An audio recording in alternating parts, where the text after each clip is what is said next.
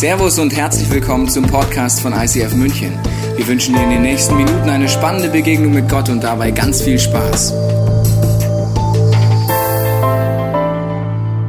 Herzlich willkommen im ICF. So schön, dass du heute hier bist. Heute ist ein ganz besonderer Tag, wie Tobi gerade schon angekündigt hat und Frauke. Es kann nämlich sein, dass es heute vielleicht oder auf jeden Fall vorerst bis zum Ende des Jahres unser letzter, unsere letzte Celebration hier im ICF München ist. Und an diesem besonderen Tag wollen wir uns mit einem historischen Buch beschäftigen. Ich bin mir nicht sicher, ob du dir das bewusst bist, aber es gibt nicht ein einziges Buch auf der ganzen Welt, das je von einem Menschen geschrieben wurde, das solch einen gewaltigen Impact, so eine krasse Auswirkung auf die Geschichte der Menschheit hatte wie dieses Buch. Es gibt kein Buch, das es geschafft hat, sowohl die intellektuellsten Menschen wie auch die einfachsten zu erreichen. Kein Buch, das es geschafft hat, dass sowohl ähm, Menschen in verschiedenen Kulturen, verschiedenen Zeitepochen, sogar verschiedenen Altersstufen zu erreichen und ihr Herz zu verändern. Es gibt kein Buch, was so oft gedruckt und verkauft wird, allein 100 Millionen Mal jedes Jahr. Und es gibt kein Buch, das für so viele Arten von Kunstwerken, Musik oder weiteren Büchern eine Inspiration war. Die Rede ist natürlich von Mickey Mouse. Nein, natürlich nicht. Es geht, oder Harry Potter, es geht natürlich um die Bibel. Vielleicht bist du heute zum allerersten Mal hier. Hey, herzlich willkommen. So schön, dass du hier bist. Ich hoffe, du fühlst dich wohl. Vielleicht schaust du zum ersten Mal diesen Podcast an, weil ihn ein Freund oder eine Freundin dir geschickt hat. Und du sagst, ja, schönes Buch, aber ich glaube eigentlich nicht so wirklich an Gott. Selbst wenn du nicht an Gott glaubst, lohnt es sich, einen Blick in dieses Buch hineinzuwerfen, allein im Angesicht des Ausmaßes von diesem Buch. Vielleicht bist du aber auch schon länger Christ und musst zugeben, hm, mir fällt es ein bisschen schwer, dieses Buch zu lesen. Ich muss mich jedes Mal überwinden. Dann wünsche ich dir, das ist mein Wunsch heute für diese Predigt, dass in deinem Herzen ein Feuer entfacht wird. Dass in deinem Herzen eine Leidenschaft entsteht, dieses Buch zu lesen. Jeden einzelnen Tag. Nicht, weil du musst, sondern weil du es liebst. Es gibt einen Psalm, der beschreibt das ganz schön, und zwar Psalm 119, Vers 103. Dein Wort ist meine Lieblingsspeise, also dein Wort, Gottes Worte, die in den verschiedenen Büchern der Bibel von verschiedenen Menschen festgehalten wurden. Das ist meine Lieblingsspeise. Es ist süßer als der beste Honig. Kurzer Einschub Honig war damals so das krasseste, was es an Dessert gab. Da gab es keine Kinderbueno, keine Kinderschokolade, keine Knoppers. Es war Honig.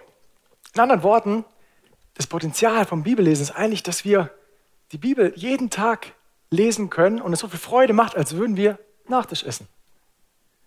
Kuchen zum Beispiel. Jetzt habe ich mir überlegt, wie kann ich das gut veranschaulichen und wollte eine Sahnetorte mitbringen. Hab nochmal drüber nachgedacht und gemerkt, okay, wenn ich jetzt hier erzähle, yay, bitte lest jeden Tag Bibel, ernährt euch von der Bibel jeden Tag aufs Neue, wie von Sahnetorte, dann kommen die Ersten und sagen, oh, das ist ja so ungesund. Also habe ich mich für Obst entschieden. Obst ist super. Ich bin am Bodensee groß geworden. Ich liebe Obst. Wir haben zu Hause immer eine Riesenkiste mit Äpfeln, bestimmt 100 Äpfeln im Keller stehen gehabt. Und an guten Tagen habe ich fünf Äpfel in der Schule gegessen. In jeder Pause einer. Obst gibt dir Kraft.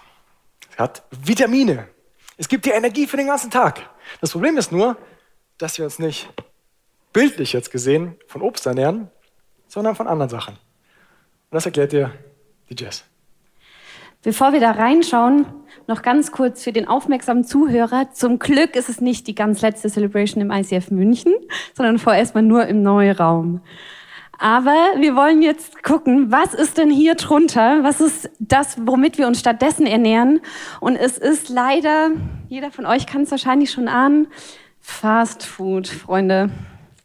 Und deswegen wollen wir mal gucken, was, ähm, ja genau, warum machen wir das und was löst es in unserem Herzen aus? Kennst du das, wenn du morgens am Frühstückstisch sitzt und du schlägst die Zeitung auf und liest die ganzen Corona-Zahlen und merkst auf einmal, dass das geht so in dein Herz, du nimmst es auf und ernährst dich wie davon, als würdest du zum Frühstück so eine Asia-Pfanne essen, weil nämlich diese Angst und Sorgen, die du da auf einmal die ganze Zeit in dich aufnimmst, plötzlich in deinem Herzen ganz, ganz großen Raum einnehmen. Oder du bist unterwegs mit Freunden, siehst bei Social Media, was andere Menschen für ein scheinbar perfektes Leben haben. Oder bei deinem neuen Arbeitskollegen, wenn du mit dem im Zoom-Meeting bist, siehst du, der hat ein ultra schickes Wohnzimmer und denkst dir, hä, woher hat er das ganze Geld?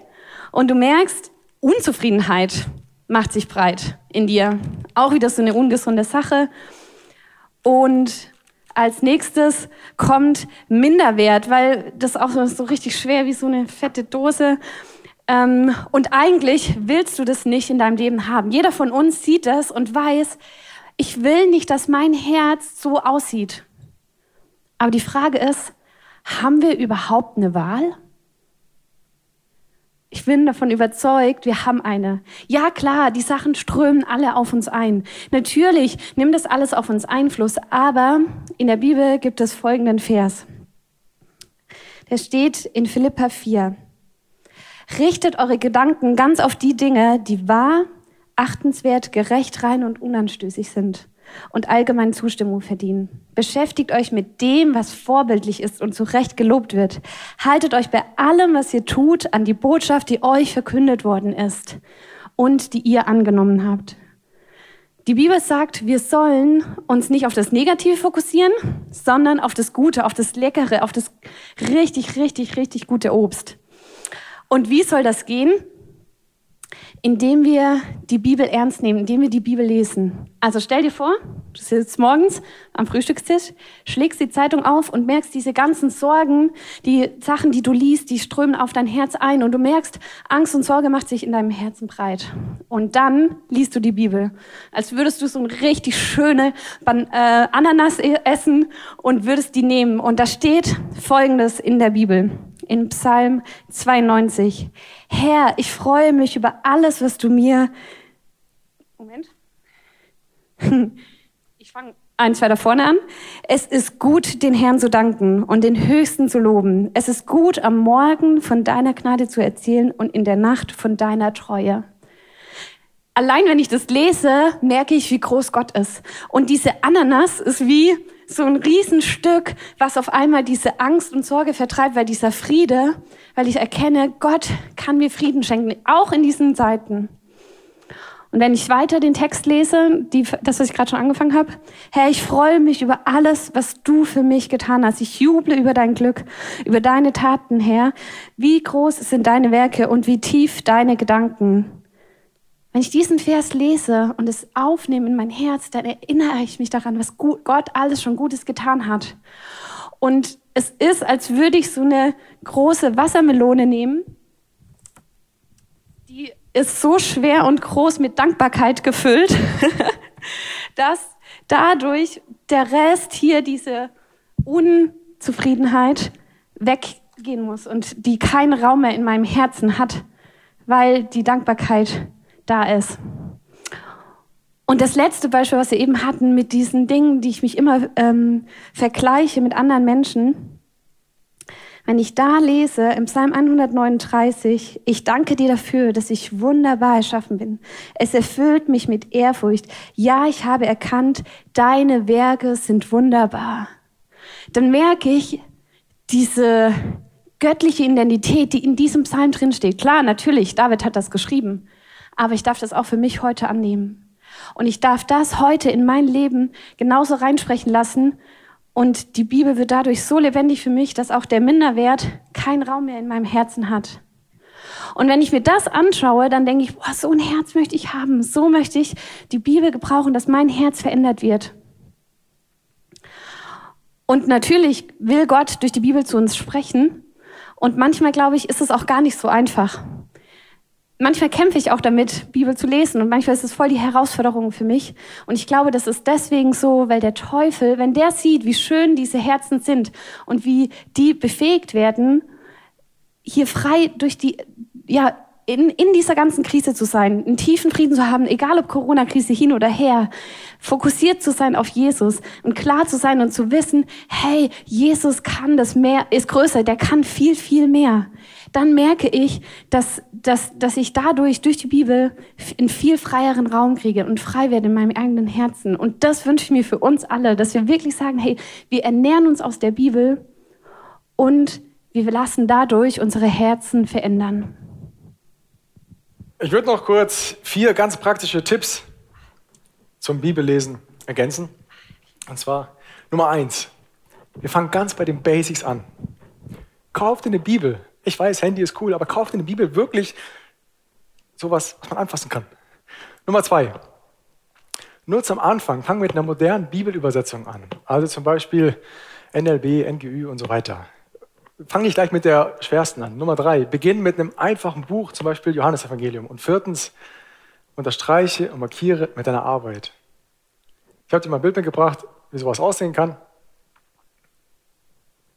Also du kannst wirklich damit arbeiten. Soweit zur Bibel.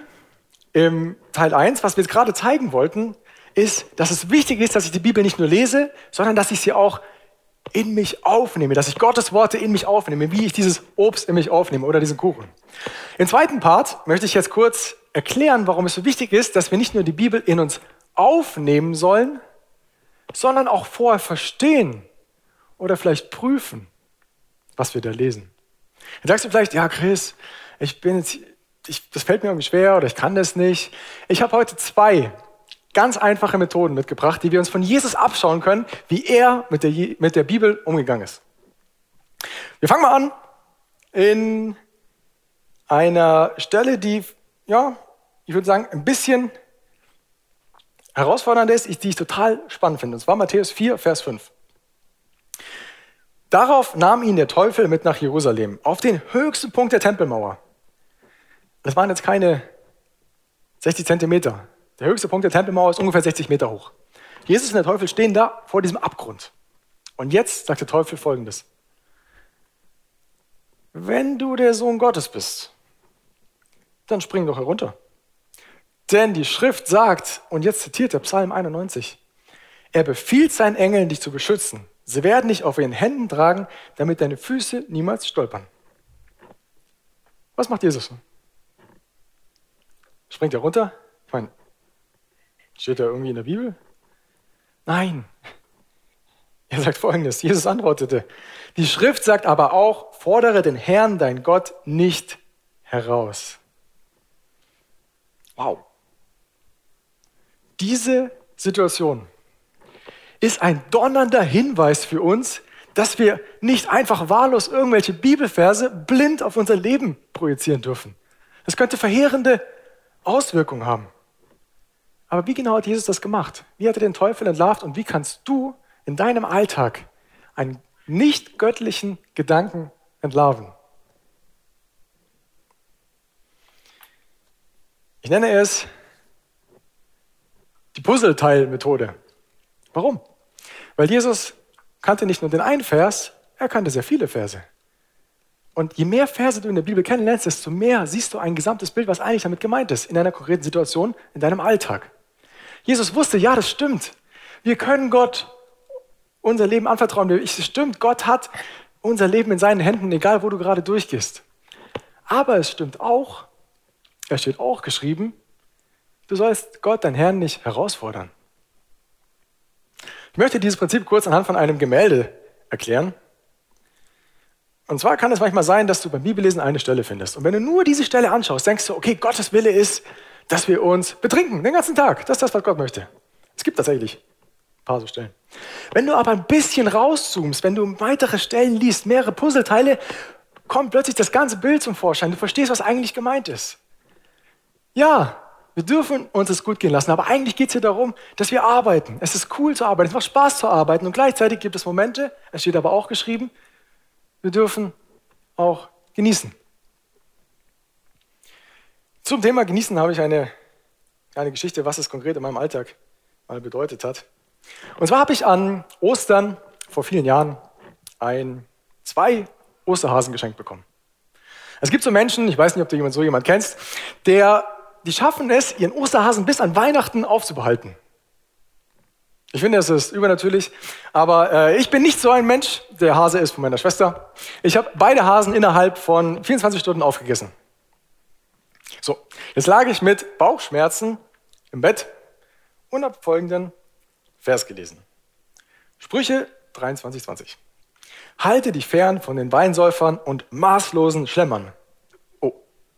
In dem Moment kamen mir noch Gedanken, stimmt, es gibt ja diesen Vers, dein, dein Leib, dein Körper ist ein Tempel des Heiligen Geistes. Und in dieser Situation hatte ich plötzlich den Eindruck, dass wieder, also als ob Gott zu mir sagen würde, Christian, du darfst keine Süßigkeiten essen.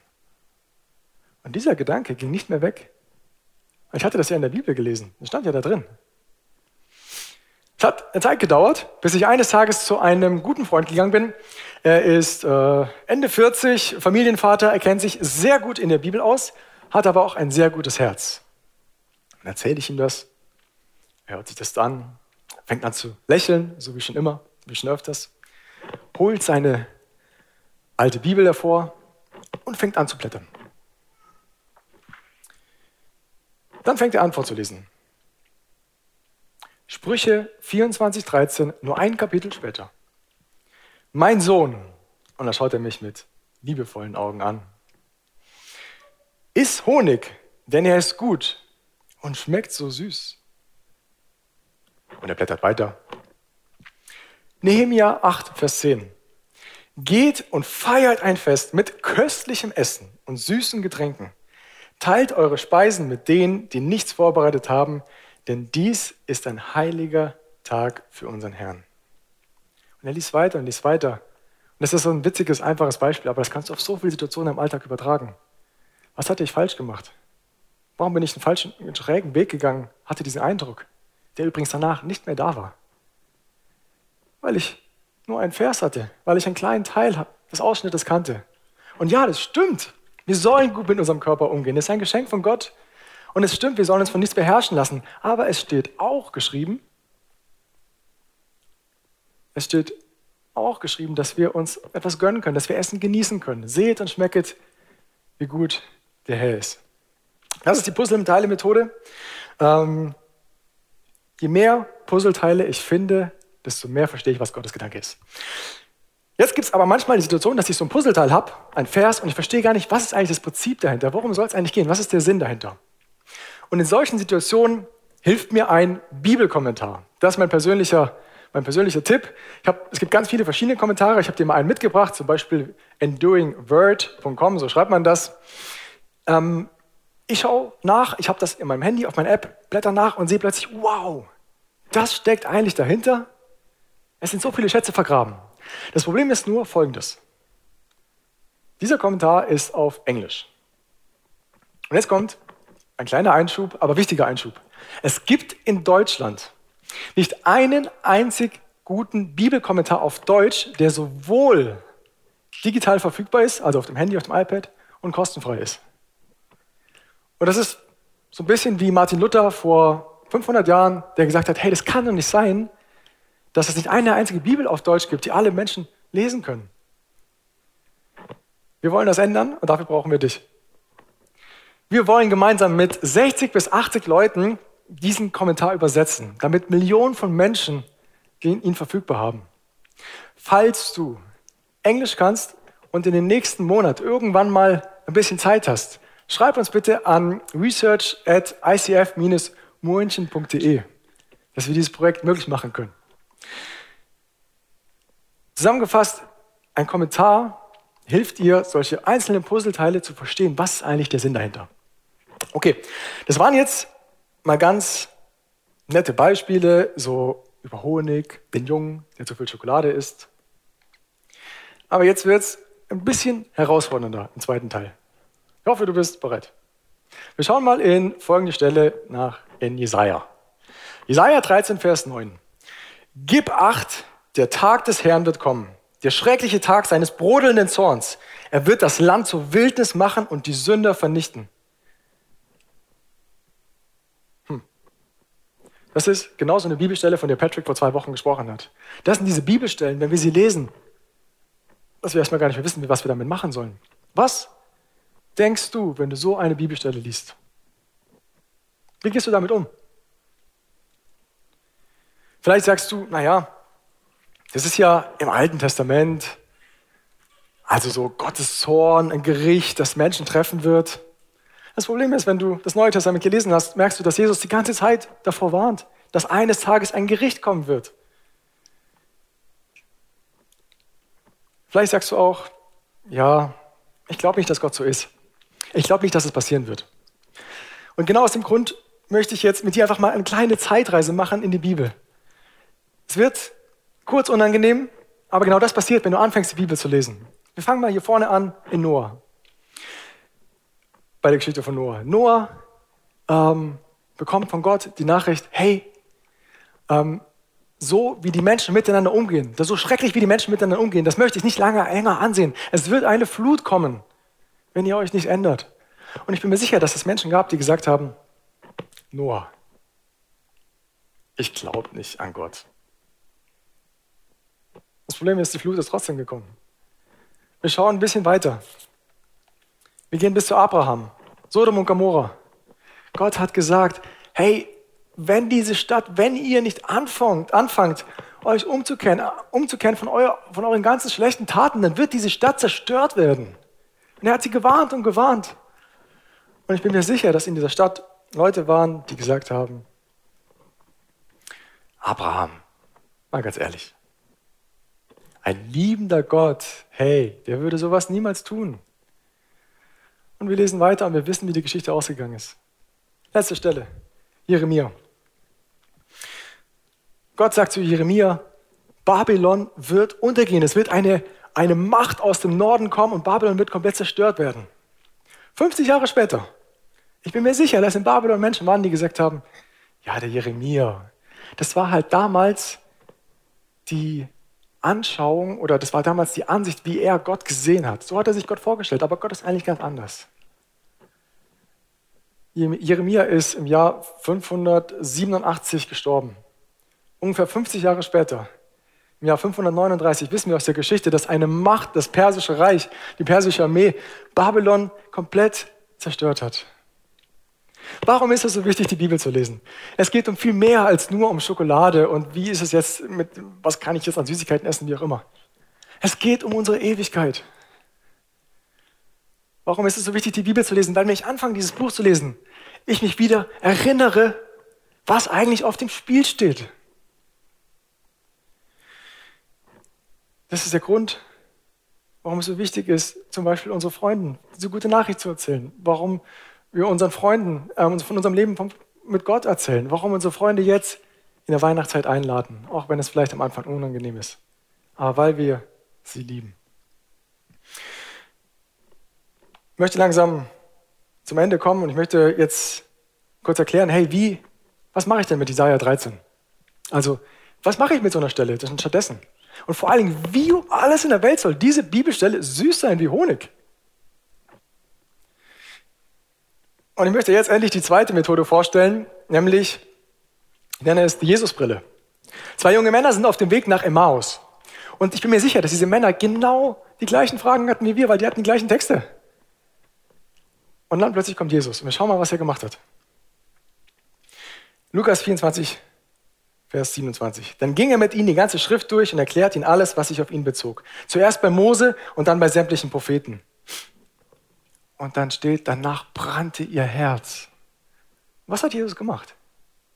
Er hat ihnen gezeigt, dass all das, was im Alten Testament steht, Jesaja, der Zorn, der die Menschen treffen wird, ein Bild für das ist, was er machen wird.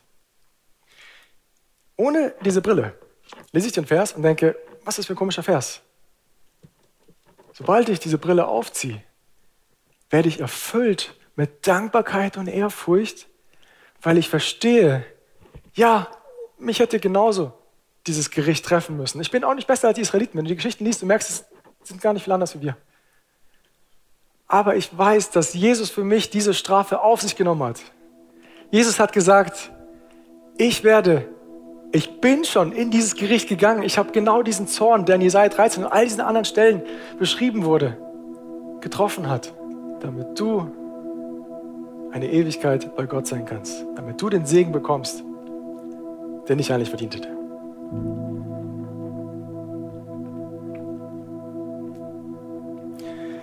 Manchmal lesen wir solche Stellen wie Jesaja 13 und das ist, als würden wir in so eine Mandarine beißen. Er ist so bitter und du legst es wieder zur Seite. Du willst es nicht essen. Aber ich möchte dich heute ermutigen, und das ist jetzt die Zusammenfassung von der ganzen Predigt, dass du einfach mal anfängst, ein bisschen nachzuschauen.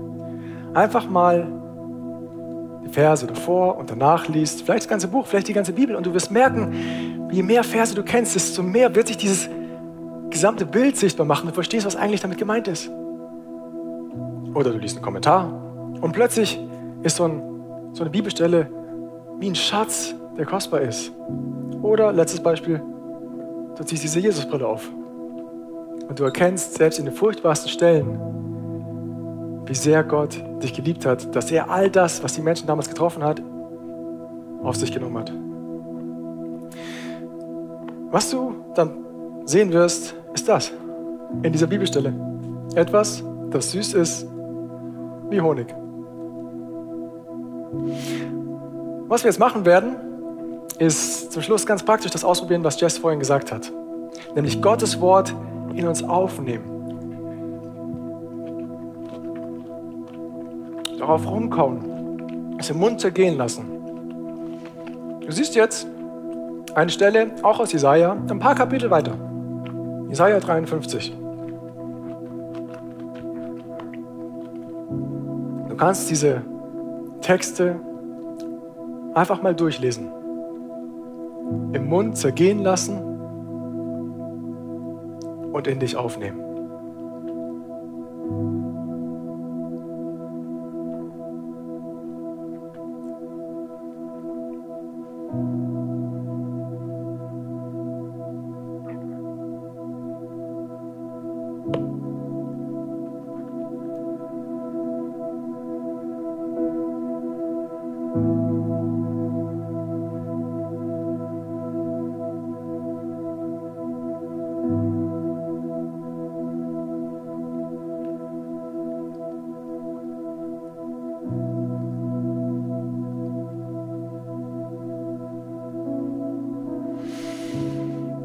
Jesus, ich danke dir, dass du für uns am Kreuz gestorben bist. Ich danke dir, dass wir durch dich die feste Zuversicht haben auf das Leben nach dem Tod, dass wir eine Ewigkeit bei dir sein dürfen.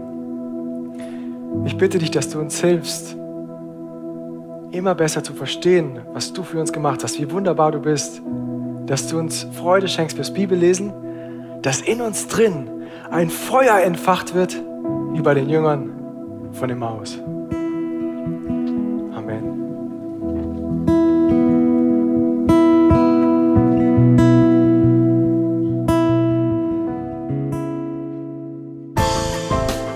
Dass dir diese Predigt weitergeholfen hat. Wenn du Fragen hast, kannst du gerne an info at icf-moenchen.de mailen und weitere Informationen findest du auf unserer Homepage unter www.icf-moenchen.de.